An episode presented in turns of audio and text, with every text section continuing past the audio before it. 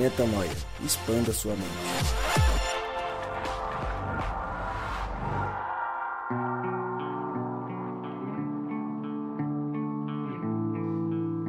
Está no ar mais um podcast Metanoia. Seja muito bem-vindo ao podcast Metanoia número 137. E como eu sempre digo, meu nome é Lucas Vilches e estamos juntos nessa caminhada. Lembrando você que toda terça-feira um novo episódio é lançado e você pode acessar todos os nossos conteúdos direto no nosso site, portalmetanoia.com. Gabriel Zambian, você tá bem? Tô bem, brother, e você? Eu tô na paz. Tô Você muito tá- feliz de estar aqui, tava aqui falando pra, Pra quem? pra você mesmo. Ah, legal. Vou estender a galera aqui. Ah, que bom. Dizer que eu vejo muito Cristo no seu comprometimento. Oh, Deus amigo. seja louvado, querido. Amém. Obrigado pela sua amizade, Se viu? não fosse Olha aqui ele- no meu olho. Obrigado. Ah, coisa fofa. que declaração bonita para uma manhã de domingo. Uma manhã de domingo, vamos que vamos, Você né? tá bem? Graças a Deus, cara. Demorei um pouco pra chegar. Ah, mas é tradicional. É pra manter Pra o padrão. Não, Não, amanhã tradicional não, mudei Talvez bem. não seja amanhã de domingo pra quem tá ouvindo. Exato, né? né? A gente, a gente acaba. Ó, lá, vem, lá vem ele. lá vem Ó, o Rodrigo. Tá brigando. Não sei que ano você tá ouvindo isso daí, de repente é, É, 2128. A gente tá gravando aí no dia Você ouvindo 22 de em abril, Marte. num domingo de manhã. Você ouvindo em Marte aí, depois. Cara, da... Deus te ouça que pessoas escutem infinitamente, mas que Deus te ouça também, ou me ouça e que não chegue em 2100 esse, esse podcast, que ele volte bem antes. Exatamente. Por favor. Será que não vai ter uma sessão metanoia no, no céu? Imagina Uma sala, tipo uma sala de cinema, só que. Sabe? Vamos ouvir aqui o metanoia, gente. Vem cá, junto aqui a galera aqui. nos anéis de Saturno, Exato. hã? Imagina. falando ali. Abraão Você ouvindo. sentadinho ali no andar de? Saturno. Já pensou? Abraão ouvindo Os nossas caras me histórias. confundindo com Saturno. Os caras se confundindo e falam, pô, Será que eu vou ficar Com Júpiter, cabeçudão né? no céu? Não, não. Você vai, você vai Ah, ser confundido Júpiter, com né? Júpiter, né? Os caras, vixe, Júpiter tá vindo. Não, não, Gabriel que tá chegando. Oh, graças a Deus, é talvez, só o ele- Gabriel. talvez a pessoa que tá ouvindo a gente não tá entendendo muito essa brincadeira, porque Eu pode ser também uma... não entendi. Mas Por se quê? você conhecer pessoalmente o Gabriel Zambian, você vai Você vai- perceber que ele é um Mas cara eu- avantajado nas que ele- que proporções ele parece o sol. cranianas. Mas, eu, ô, querido Sol. ouvinte, eu tenho ombros O astro largos. rei. Então o não é astro assim- rei. não é assim discrepante, entendeu? Mas todos seremos cabeçudos no céu, vocês vão ver só. Graças Não, mas ao aí, bom Deus. se todos seremos, ninguém será. É, fato. que a referência, tem essa, né? É verdade. Então, voltando ao nosso Bora. podcast, dando continuidade, primeiro eu tenho que primeiro apresentá-lo. Dá aquela afinadinha. Rodrigo Maciel. Muito bom, vamos falar hoje sobre... hoje sobre como tomar algum remédio pra poder curar a tosse. É verdade. Meu desculpa, na última saiu, né? Ah, mas sai sempre, né? Sai sempre. Se você acha que eu, que eu fico tirando a sua tosse depois. Não, você tossiu, vai parecer que você tá lá trabalhando com dificuldade, entendeu? Amém. É pra, é pra mostrar um pouco mais o seu esforço. E que é simples, o que a gente faz no simples. É isso, exatamente. Agora falando de coisa séria, estou feliz, a gente vai falar sobre um tema é, antigo, muito antigo, conversas cristãs ao longo da história, mas que realmente ele, ele pode produzir coisas muito especiais dentro de nós. Então, mais uma vez, que o Espírito de Deus esteja sobre nós, que seja Ele a falar e não a gente, e que o Espírito Santo traduza ao seu coração, você que está ouvindo a gente aí, exatamente aquilo que você precisa ouvir. É, a gente crê muito nisso, de que independente daquilo que a gente fala, é o Espírito quem traduz essas palavras, é Ele quem é, esquadrinha o seu coração, suas motivações, suas intenções, e é Ele quem vai comunicar ao teu coração aquilo que você precisa ouvir. Então, que a paz de Deus seja sobre nós e que o Espírito Santo seja mais uma vez sobre a nossa mesa aqui, o nosso encontro, e que esse po- podcast eh, possa produzir frutos né, através do Espírito Santo na sua vida. Eu vou. pr- primeiro ponto importante aqui de, de deixar claro é que a porta estreita é tratada em três livros, né? Ali é Jesus falando, né? Em João, Mateus e Lucas tem essa, essa referência. Eu queria, Rô, que você abrisse o texto que a gente conversou sobre antes de começar a gravar. Eu vou ler primeiro aqui Mateus, se você puder abrir Lucas para ler Lucas. É, só para a gente traçar, acho que tem alguns pontos específicos e importantes para a gente trazer como análise hoje.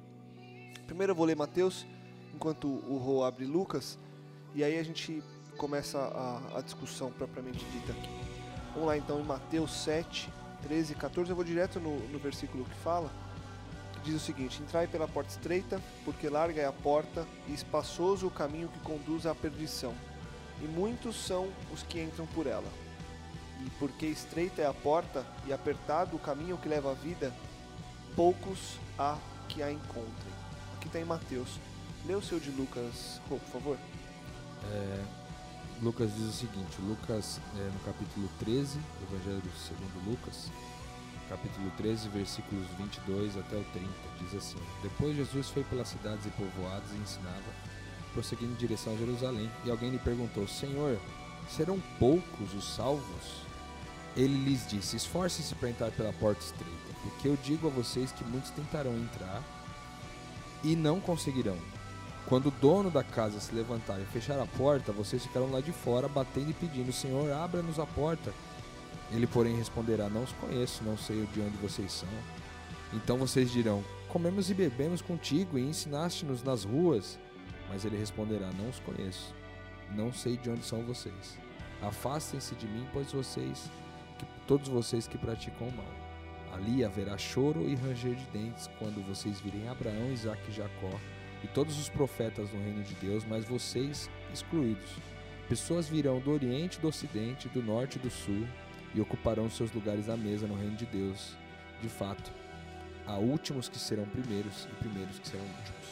Tem um ponto importante da, do contexto que o Rô trouxe, que a gente vai entrar mais profundamente daqui a pouco. Eu queria antes perguntar para vocês o seguinte: porta estreita, caminho estreito, porta larga, caminho largo.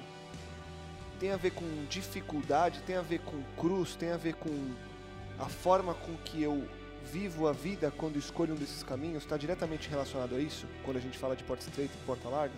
Eu acho que são muitas as reflexões que a gente pode fazer com essa perspectiva da porta estreita e do caminho largo, caminho estreito. É, mas eu acho que a primeira coisa que está no texto que você leu, Lucas, no Mateus, né, o Evangelho segundo Mateus, no capítulo 7, nos versículos 13 e 14, é que ele fala que porque a porta é estreita e apertado é o caminho, são poucas as pessoas que a encontram. Então, aqui já há uma desmistificação em relação é, ao, à questão da porta, porque muito se pensa na porta estreita como algo difícil de passar. E aqui talvez ele traga uma ideia de que não é algo difícil de passar, é, mas é algo difícil de se enxergar. É uma porta tão estreita que você passa batido por ela e não vê que é uma porta.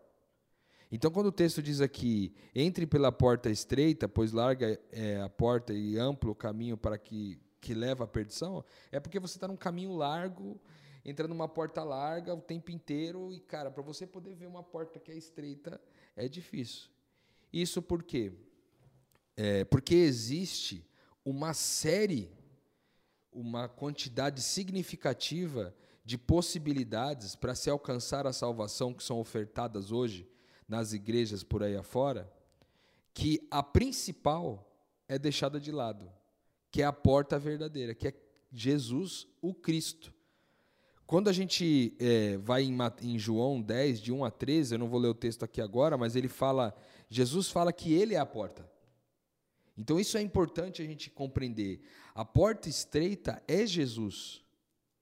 E quando a gente fala de entrar pela porta estreita, é uma porta que é difícil ser visualizada, é difícil ser encontrada, porque a gente está tão ocupado com a vastidão de tudo aquilo que nos é oferecido na vida, que a gente não consegue olhar para Jesus e ver é, que de tão simples e de tão é, de tão simples e de tão objetivo que é entrar na salvação a partir de Jesus, a gente não consegue ver.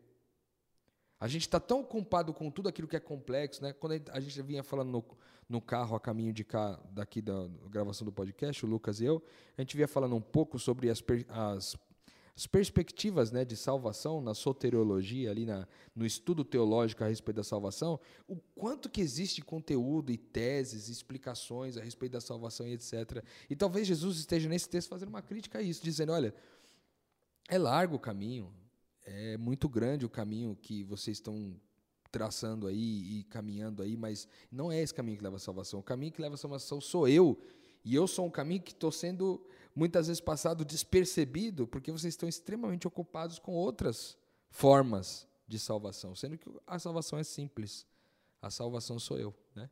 Então, é, eu acho que o primeiro ponto que a gente que valeria a pena desmistificar é isso. A porta ela é estreita não é porque ela é difícil de passar. Ela é estreita porque ela é difícil de encontrar. Ela é difícil de ser percebida, é difícil de ser vista. Né? E quando a gente fala dessa porta, a gente está falando que essa porta é Jesus. Né? Se a gente for direto no texto aqui, é, de João 10, eu falei que não ia ler, mas acho que talvez valha a pena a gente dizer aqui. Ele diz o seguinte, ó, João 10, de 1 a 13. Ele fala assim: Eu asseguro a vocês que aquele que não entra no aprisco das ovelhas pela porta, mas sobe para outro lugar, é ladrão e assaltante. Aquele que entra pela porta é pastor, é o pastor das ovelhas. O porteiro abre-lhe a porta e as ovelhas ouvem a sua voz.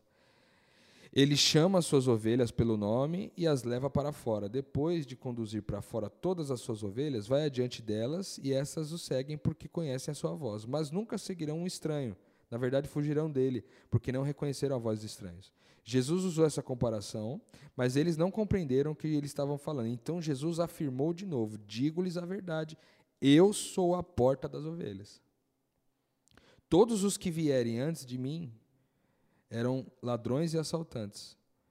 Mas as ovelhas não os ouviram. Eu sou a porta, quem entra por mim será salvo. Entrará e sairá e encontrar, encontrará pastagem.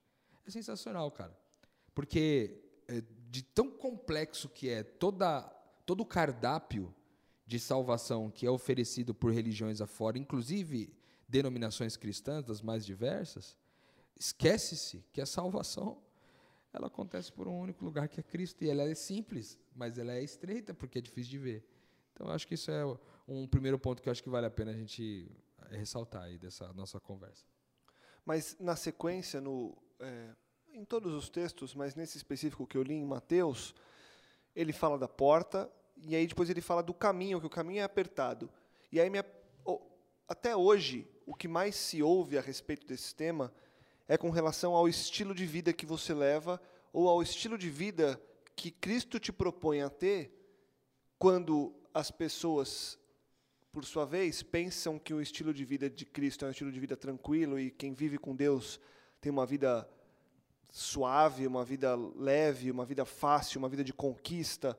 E nessa época você tinha um povo que buscava uma libertação de um jugo pesado ali, de opressão, esperavam um libertador, e aí quando chega esse suposto libertador, elas se aproximam dessa, dessa pessoa, de Jesus, achando que ele ia livrá-los do que era ruim na época, e ele vem para trazer um reino que é muito superior, um reino metafísico, que as pessoas não entendiam, e as pessoas, por verem tudo que ele fazia, de milagres e realizações, achavam sim que estar com ele e estar nele traria benefícios e uma vida de maiores realizações e maiores conquistas. E eu vejo que hoje muito se pensa assim, e eu acho que um, uma das perspectivas que as pessoas usam para ler esse texto é justamente essa, da vida da busca por uma vida mais fácil contra a realidade de uma vida que a gente sabe que não é fácil como as pessoas acham que é.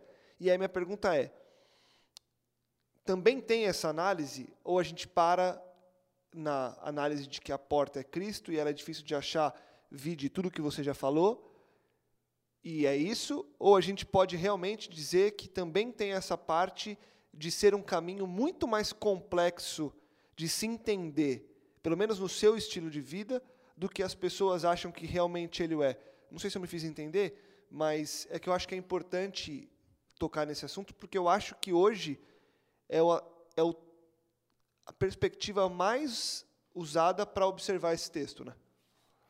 Cara, eu acho muito legal isso que o, que o Rô traz essa perspectiva de Cristo ser a porta, né? Como ele, como ele mesmo coloca. Um outro ponto é, que eu gosto de pensar é o seguinte: se a gente for lembrar a época que Cristo viveu, né, das grandes cidades, grandes muros, grandes portões, de fato deveria ser o, o, portão principal ali onde passavam os exércitos, as carruagens, devia ser a, a porta que todos queriam passar e que provavelmente é, a, pe, a plebe, os pobres, nem sempre conseguiam. Né? É, então isso me remete ao seguinte: a ideia de que a porta larga, a porta larga da vida, o caminho que leva à perdição, está muito ligado ao estilo de vida. Por quê? Porque ele cabe o meu eu muito grande, ele cabe o meu eu com, com os meus bens, entendeu? Porque é uma porta larga, é um caminho que cabe tudo isso. E é por isso que ele leva à perdição. É por isso que ele é mais facilmente visto. Porque eu tô, tô ali, tô. Num braço eu tenho a minha família, é, no outro braço eu tenho meus bens, eu tenho minha vida profissional, eu tenho minhas vontades e tudo mais. Eu olho, eu olho a porta estreita que é Cristo, eu olho a porta larga, eu falo assim, é, ali acho que não vai caber, né? Acho que eu vou por esse caminho aqui, entendeu? Porque é difícil abrir mão de tudo isso. Talvez eu não queira abrir mão de tudo isso. Me remete muito a lembrar o a história do jovem rico, a parábola do jovem rico. Parábola não, a história, né? Quando o jovem rico chega para Cristo, ele fala assim: ah, Senhor, o que, que eu faço? O que eu faço de bom? Você quer saber o que você faz de bom? Você está perguntando para mim? Só tem um que é bom, é Cristo, é Deus, o caminho é Ele. É, tá, mas o que, que eu faço? Tá bom, então guarda os mandamentos, é, não matarás, não roubarás. Então, mas eu já tenho feito tudo isso, ah, já tenho feito tudo isso, tá. Aí Cristo percebe, ele percebe o eu, né? Ele vê a presença de alguém que acha que faz tudo, de alguém que acha que está entrando pela porta estreita, mas está indo pelo caminho largo, que é o caminho largo de levantar a bandeira de tipo assim, eu estou fazendo. Eu estou fazendo aqui, ó. Então no caminho estreito já não cabe nem essa bandeira. Aí Cristo fala assim, então dá. Você quer, quer mesmo? Quer. Então mata o seu eu, vende tudo que você tem, entrega aos pobres e me segue. Porque aqui nessa porta cabe só você. Cabe só você. Né? Eu gosto de pensar na porta estreita nesse sentido. É, e até é, lendo aqui Lucas, que vocês disseram, Lucas 13, 24, quando Cristo responde a pergunta, Senhor, serão poucos os salvos? Ele fala assim: esforcem-se para entrar pela porta estreita. E a gente já definiu aqui que na graça não tem esforço, nem mérito. Mas por que, que Cristo falou esforcem-se? Porque, na realidade, não tem mérito nem esforço na salvação. A salvação está paga, a salvação foi feita, a salvação é, é concretizada, a salvação é sua, é minha, é nossa. Mas o esforço existe para eu matar o meu eu. Entendeu? Para que meu eu morra, não para me garantir a salvação. São coisas distintas. O esforço existe para que meu eu morra. É um esforço diário para eu reconhecer onde meu eu está prevalecendo, para eu reconhecer aquilo que tem me afastado de Cristo e, e tentar matá-lo, não para ser salvo, mas para que eu me assemelhe mais a Cristo. Aí puxa para essa questão que você está colocando aí, Lucas, do estilo de vida. Porque de fato me parece que é um estilo de vida. Me parece que numa. A gente está aqui próximo da Paulista. Cara, numa Avenida Paulista, cabe tudo o que eu quiser. É gigante. Entendeu? É, uma, é gigante. Agora, tudo que eu tenho e que eu quero levar para o céu não vai caber numa viela que é Cristo. Porque Cristo quer só a mim. Cristo morreu por mim. Cristo não morreu nem pelo meu cachorro. Entendeu? Cristo não morreu por nada do que eu tenho. Ele quer a mim. Ele morreu por mim. E isso é muito louco, é muito bonito, é muito sinistro, entendeu? Porque é, é, é a gente abre mão de tudo que o mundo oferece pela vida. É por isso que a gente é, é, é, a gente às vezes entra em temas e discute temas valorizando a vida. Porque ela é muito importante, realmente. É o que o Rodrigo já trouxe no outro podcast. Tipo assim, a gota de sangue, cada gota de sangue foi por mim e foi por você, cara. Não foi uma merda, foi, uma, foi, foi, a gota de sangue, entendeu? A gota de sangue.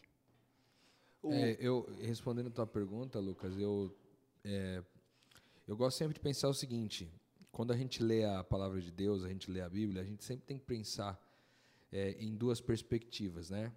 No, no, no que isso é, me beneficia e no que isso beneficia os outros através de mim.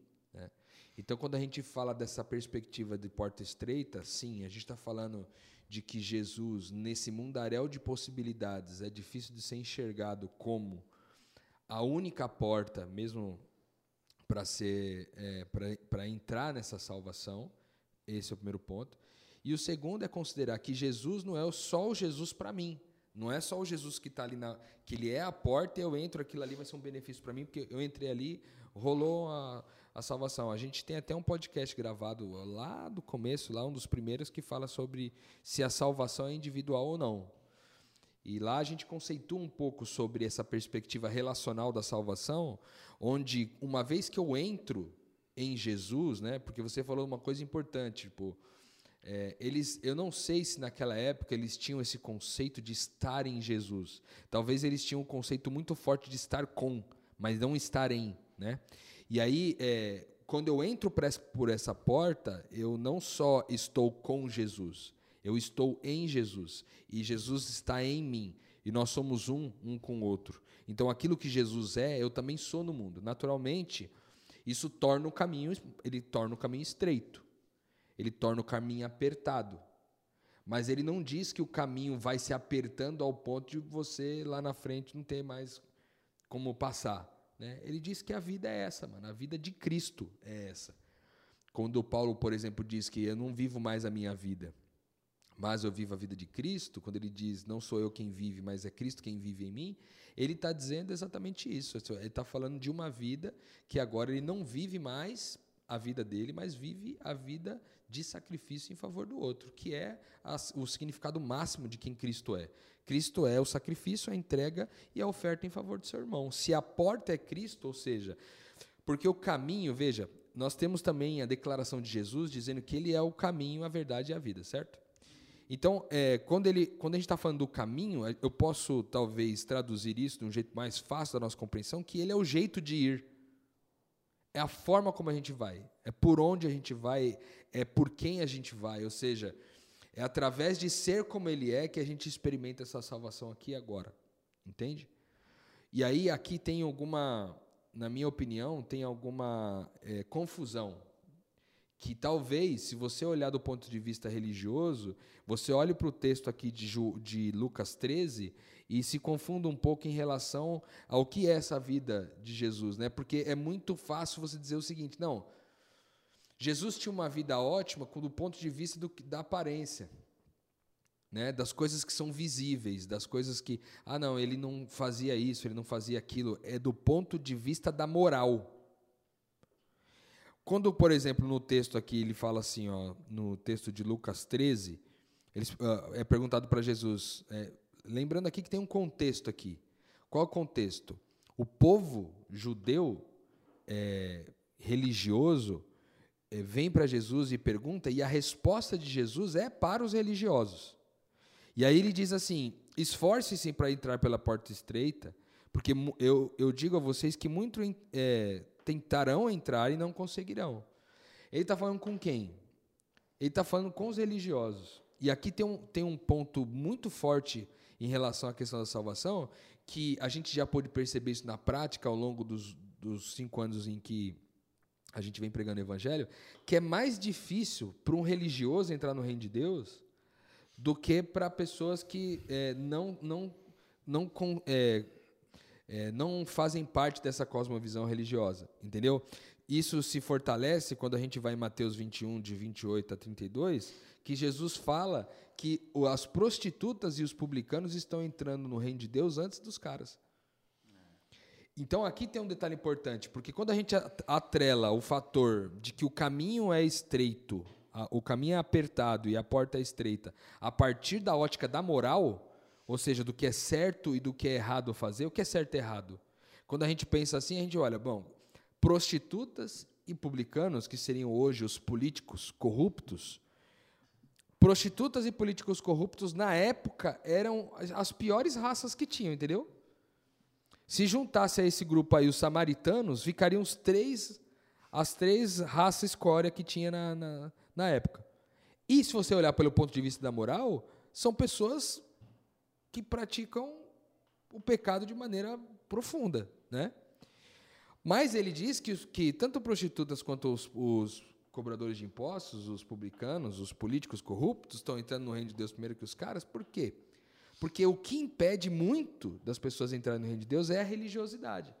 Porque a religiosidade nos impede de conhecer e se relacionar com Deus. E isso é tão verdade que na continuação do texto de Lucas 13, ele diz assim: é, quando, é, quando o dono da casa se levantar e fechar a porta, vocês ficarão do lado de fora batendo e pedindo: Senhor, abra-nos a porta. Ele, porém, responderá: Não os conheço. Não sei de onde vocês são. É. Porque a religiosidade impediu que você conhecesse ele. Porque você estava tão ocupado com os ritos, com os, os é, com os trabalhos, com as atividades é, religiosas que você não se relacionou com Deus. Então ele não te conhece. E aí a continuidade aqui, assim, ó. Aí o, o, eles dizem, né? Então vocês dirão: comemos e bebemos contigo e ensinaste-nos nas ruas. Mas ele re responderá: Não os conheço, não sei de onde são vocês. Se a gente traduzir, talvez contextualizar para o nosso dia a dia aqui, a gente pode pensar que é o seguinte: ah, mas eu, eu ia para a igreja todo sábado. Eu ia para a igreja todo domingo. Eu fazia parte da célula, ia no pequeno grupo. É, e aí Jesus vira para mim e fala: Mano, mas eu, eu não te conheço, cara. Eu não te conheço. E aí a continuidade do texto, o que eu acho mais incrível, é que ele fala assim: é, Ali haverá choro e ranger de dentes quando vocês virem Abraão, Isaac e Jacó e todos os profetas no reino de Deus, mas vocês excluídos. Por que isso? Porque isso estava fundamentado numa, numa pressuposição ali de todo mundo que era judeu, de que pelo simples fato de ser judeu e ser circuncidado logo quando criança, já, ele já a salvação já lhes pertencia. Eles já eram o povo escolhido de Deus. Então, já que era o povo escolhido de Deus, por que eu precisava me relacionar com ele? Eu já nasci escolhido, então por que, que eu preciso mudar? Né? E aí Jesus desmistifica isso, porque ele fala: ó, seus pais, né, Abraão, Isaac e Jacó, vão estar tá lá e vocês não vão estar. Tá. Ou seja, ele desmistifica o fato de que salvação não tem a ver com hereditariedade. E aí, na continuidade do, do, do, do texto, para finalizar, ele diz assim: Pessoas virão do Oriente, do Ocidente, do Norte e do Sul e ocuparão seus lugares na mesa reino de Deus. E aqui é um texto, uma parte importante. Você vê, Normalmente, como religioso, a gente vê um texto sobre porta estreita e a gente vê como que está sendo restringida a quantidade de pessoas que vão ser salvas. Mas o texto aqui de Lucas 13, no final, deixa claro que é muito pelo contrário. O quanto inclusiva é essa mesa no reino de Deus. Porque virão pessoas de todos os lugares, porque até então o povo judeu entendia que a salvação era só para eles, era só para o povo escolhido. Mas Jesus vem e fala: não, vai vir gente de todo lugar, do sul, do norte, do leste, do oeste, vai vir um monte de gente, vai sentar na mesa e vocês vão ficar de fora, meu. Isso está muito alinhado com João 1, de 1 é, o Evangelho de João 1, de, 1, de 11 a 13, que fala assim: Jesus veio para os seus, mas os seus o quê? O rejeitaram. Porém, todos aqueles que o receberam, receberam junto o poder de serem chamados filhos de Deus. Então, eu acho que, sim, tem a ver com a questão do estilo de vida, o caminho. O caminho é. O caminhar, né? O caminhar é complexo. Para todo aquele que entrou em Jesus, o caminhar é complexo.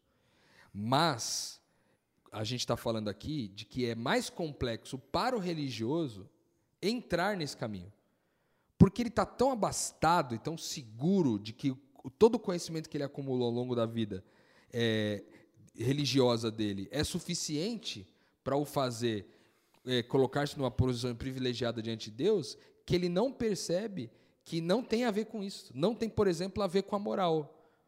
Não tem a ver com o que eu faço de certo ou errado. Tem a ver com o estilo de vida que eu me proponho a viver, não vivendo mais a minha vida, mas vivendo a vida de Cristo. E talvez, melhorando o entendimento em relação a que a gente às vezes diz de matar o eu, né? Jesus não matou-se a si mesmo. Jesus não suicidou-se. Jesus entregou-se para ser morto. É muito diferente. Entendeu? Sim. E aí e essa lógica do Cristo é, é entrar pela porta estreita é, e, e, caminhar por esse caminho é caminhar na disposição de entregar a minha vida para ser morto, se isso for para salvar alguém. Eu acho que Agora você falou aqui um, um, negócio que eu comecei a pensar e analisar. Porque realmente a gente quando quando fala de salvação, a gente fala em salvação para todos, a gente vê em diversas passagens da Bíblia que haverão ali muitas pessoas, muitos salvos, né? Muitas pessoas que conheceram e reconheceram em Cristo esse caminho, a verdade e a vida. E tanto em Mateus quanto em Lucas, a gente percebe que há dois tipos de pessoas. Uma que está passando pela porta larga, outra que está passando pela porta estreita. Ambas caminham e ambas chegam no mesmo lugar. Porque no final, lá no final haverá choro e ranger de dente quando? Quando aquele que caminhou uma vida inteira pelo caminho largo, bateu na porta e Cristo falou assim: ó, então é que eu não conheço você. Certo? Ou seja, no final das contas, todos os caminhos levam a Deus, porque a gente já disse, Deus é maior do que tudo. Mas nem todos, nem todos, nem todos são um caminhar com Cristo, que levam ao reconhecimento, à salvação, que levam a uma vida com Cristo. Certo? Então, a a gente começa a perceber que o que importa na realidade é o caminhar com Cristo. É o tal do privilégio que a gente fala tanto aqui. Sabe? O que importa não é você sem entender, ah, eu, eu conheço Cristo, agora entendi, vou esperar ele voltar. Não. O importante é o caminhar. É toda essa caminhada que você faz até o dia que ele volte. Por isso que a gente pede tanto, Senhor, que se eu falecer, o que o Senhor, quando o Senhor voltar, que o Senhor me encontre fazendo aquilo que o Senhor desejaria que eu fizesse, né? Porque é- esse caminhar é importante. E outro ponto que estava falando aqui, Rô, que eu comecei a pensar, falei, cara, né, caramba, né, velho? É, lá em Mateus 7, 13 e 14, ele fala o seguinte, é, que vocês já leram, como é estreita a porta e apertado o caminho que leva à vida. São poucos os que a encontram. E é engraçado, quando você começou a falar do público para o qual Cristo falava, o público falava ali naquele momento para um público altamente religioso. E nesse público religioso, dificilmente eles vão encontrar uma porta. Certo? Porque eles já estão cheios de si, porque eles já estão supostamente garantidos na salvação. Mas isso não impede que você que encontrou a porta comunique a ele. Porque aí faz, muita, faz mais sentido, ou tem sentido, quando a gente pensa num- numa grande quantidade de pessoas que vão que vão estar lá naquele grande dia, que vão cear à mesa com Cristo. Porque talvez, de nós três aqui, talvez o Lucas tenha encontrado essa porta e tenha comunicado para gente. Cara, aqui tem um caminho. Aqui tem um caminho legal. Que talvez fosse a dificuldade desses caras lá. Reconhecer em Cristo o caminho, a verdade e a vida. Por isso seria difícil deles encontrarem por si só. Mas nada impede, e aí fica o nosso dever e responsabilidade, de avisar, de sair comunicando, de não deixar as pessoas a, a, a esmo, sem rumo, procurando essa porta, porque tá aqui, ó, poucos são as que encontram. Mas Cristo não limitou, falando que, que poucos são as que comunicam, poucos são os, os que levam a boa nova, poucos são os que avisam. Não, a gente sabe que são muitos que avisam, muitos que levam esse caminhar com Cristo, né? Dá para a gente traçar, eu acho que é um, um ponto recorrente também do que a gente traça de, de conversa aqui, mas eu acho que é importante, ainda mais no tema, no ponto que a gente está chegando desse tema, dá para a gente traçar as características de quem está disposto, ou não sei se é disposto a palavra, mas está apto a enxergar essa porta, já que é tão difícil de enxergá-la, e depois viver por esse caminho que também é tão difícil de ser vivido. Existem características que mostram que vida que é essa, que, que estilo de vida é esse, que encontra a Cristo e que depois vive por esse caminho que também é o próprio Cristo? Essa é uma pergunta bem difícil, eu acho. Mas o que me vem à mente aqui é, são algumas características, por exemplo. Eu acho que a primeira é a sinceridade. É a sinceridade. Eu tenho percebido ao longo da, dessa caminhada com, de, de pregar o evangelho e de viver o evangelho com outras pessoas que é muito difícil entrar no reino de Deus as pessoas que não são sinceras, cara. Porque a sinceridade ajuda a gente ver, por exemplo, ajuda o religioso ver o quão vazio é sua vida e sem propósito, sem sentido, e isso é, o desperta para o interesse de procurar uma porta que faça sentido. Então, eu, por causa da sinceridade do meu coração, eu estou disposto a procurar uma porta. Porque como a porta também ela é estreita, é difícil de ser encontrada, é porque, cara, eu tô, eu, tô, eu tô com um leque muito grande de opções aqui e eu estou satisfeito até com essa busca. Mas quando eu eu não estou satisfeito com isso, quando estou inconformado com essas possibilidades de salvação que me são, me são oferecidas, eu estou disposto a procurar por uma porta. Né? A procurar por uma porta. Então, acho que esse é o primeiro ponto, a sinceridade.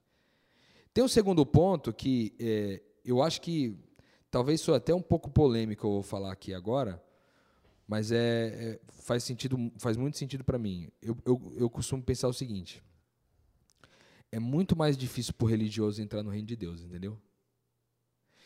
E se a gente for levar esse conceito a ferro e fogo, a gente tem que olhar para a nossa vida, você que está ouvindo a gente aí, eu olhar aqui com a gente aqui na nossa mesa, a gente olhar para a nossa vida e com sinceridade a gente se avaliar se a gente é religioso ou se a gente é pequeno Cristo, entendeu?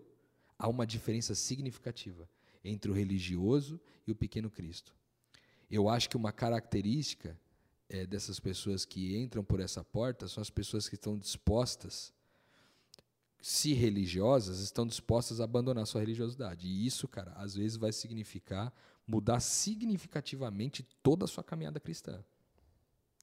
Um exemplo bem prático disso. Às vezes você acha que a sua vida cristã é o seguinte: acordo de manhã, falo com Deus, leio a lição da escola dominical, a lição da escola sabatina, vou para o trabalho, trabalho o dia inteiro, volto para casa. Dia sim, dia não, estou ali num culto na igreja, ou num, numa célula, num PG. E quando chega no dia do, do, culto da minha igreja, no sábado, no domingo, eu, tô, eu vou para a igreja, assisto o culto e vou embora para casa. E eu acho que essa religiosidade me confere um status de cristão. Me confere um status de alguém que Deus gosta, de alguém que Deus está satisfeito com. E, cara, na real, não é esse caminho. Esse caminho, ele é estreito, cara. Ele que é, é apertado, entendeu?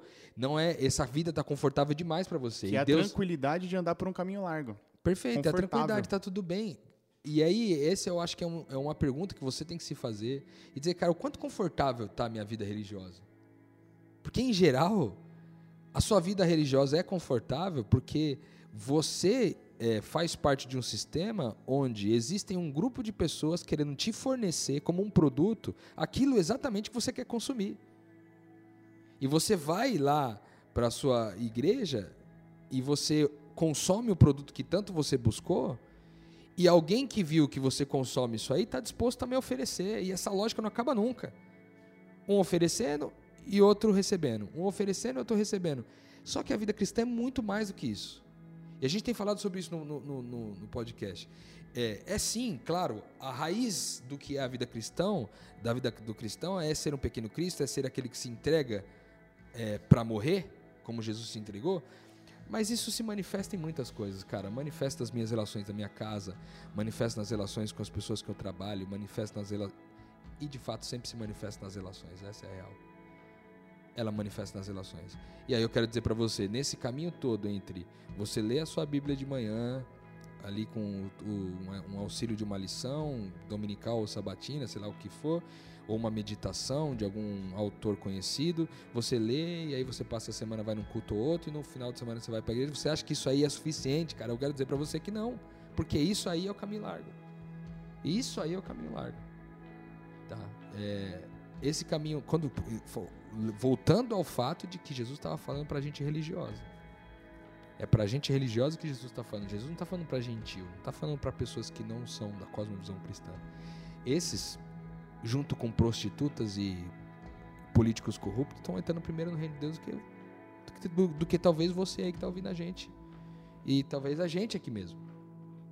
Entendeu? Então, onde que eu quero resumir o fato é que se existem características que dessas pessoas que, que estão buscando por essa porta, eu acho que a primeira é a sinceridade a segunda é, são pessoas dispostas a abrir mão da sua religiosidade, dispostas a colocar tudo por terra, a jogar no chão, a jogar no lixo tudo aquilo que viveram do ponto de vista da religiosidade para experimentar vida. Porque o texto diz, né? É, encontrarão vida, que foi o que o Gabriel acabou de, de enfatizar. Encontrarão vida. Então, você está disposto a abrir mão da suposta segurança da sua religiosidade para viver a insegurança do reino de Deus sendo um pequeno Cristo? Você está disposto a isso? Então, acho que essa é uma segunda característica. E por último, eu queria, como sempre uso três características, os meus amigos aqui, Gabriel Zambianco e Lucas, sempre me sacaneiam com isso aqui dos três pontos. Então, falei de sinceridade, falei da disposição de abrir mão da religiosidade. Talvez o terceiro ponto é, seja a ocupação, é, a disposição de abrir mão de algo que é muito importante para mim, que é o meu tempo.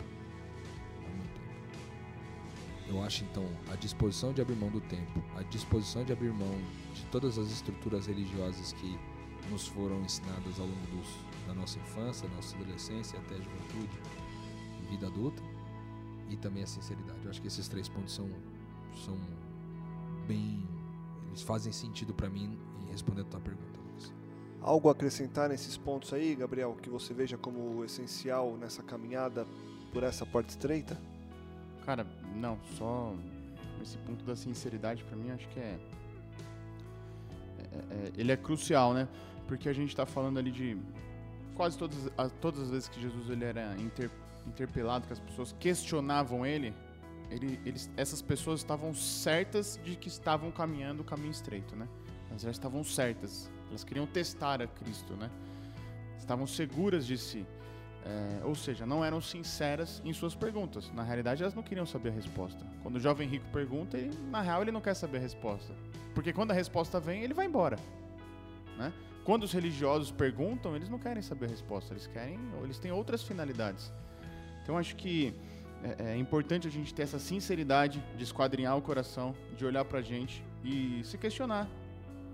Tô caminhando com Cristo ou tô caminhando um caminho qualquer, né?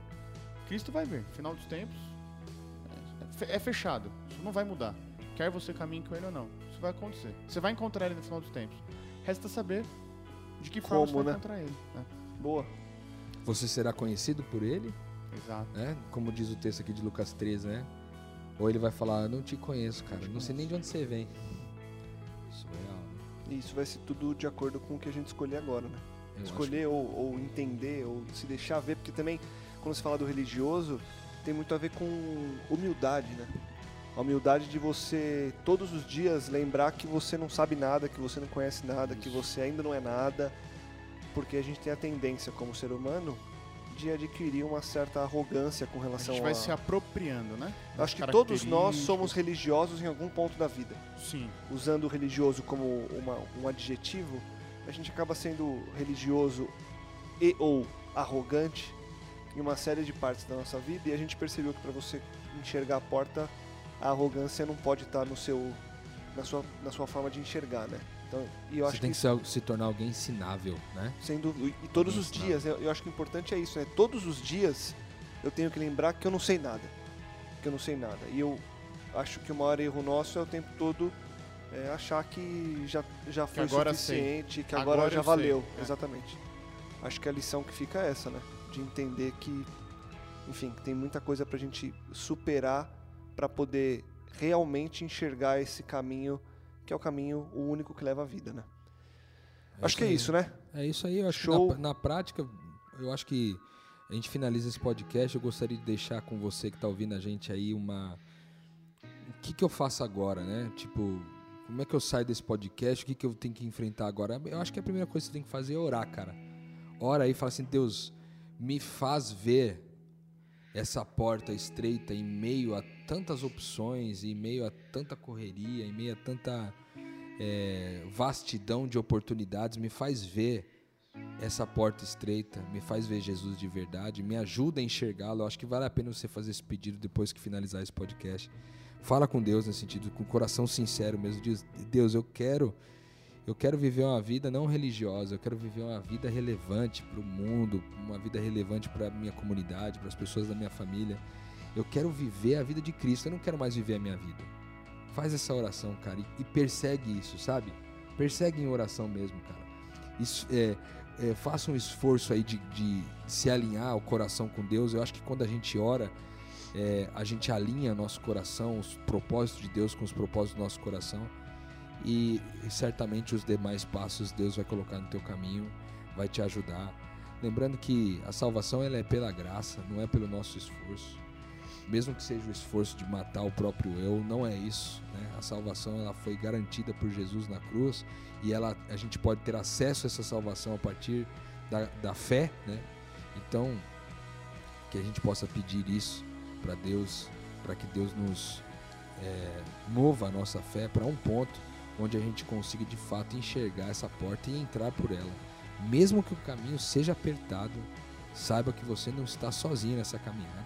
Como o Lucas diz aqui no, no Metanoia, estamos juntos nessa caminhada. Isso mesmo. E aí, é, caminhando com a gente aí, você pode também contar com a gente para o que daí vier, beleza? Você pode mandar lá um e-mail para a gente sobre o que, que, quais foram as suas percepções a respeito desse podcast. Podcast, é, podcastmetanoia.gmail.com ou lá nas nossas redes sociais. Você pode deixar sua mensagem, vai ser muito é, frutífero para todo Sem o processo. dúvida aí. nenhuma. Valeu, Rô. Valeu, Gabs. Valeu. Continuamos expandindo a mente. Semana que vem, muito mais metanoia. E eu deixo aquele convite de todo final de episódio. Compartilhe, divulgue, ajude que mais pessoas possam expandir a mente. Sim, estaremos juntos semana que vem com mais expansão de mente, mais metanoia. Metanoia, expanda a sua mente.